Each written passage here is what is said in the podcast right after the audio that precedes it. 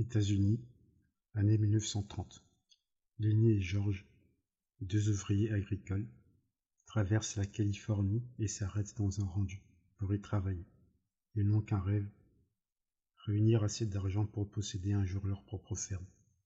Mais les deux hommes se heurtent à un univers cruel, où les rêves se réalisent rarement. À travers ce récit, Steinbeck nous invite à réfléchir sur la solitude humaine et sur le sens de l'amitié.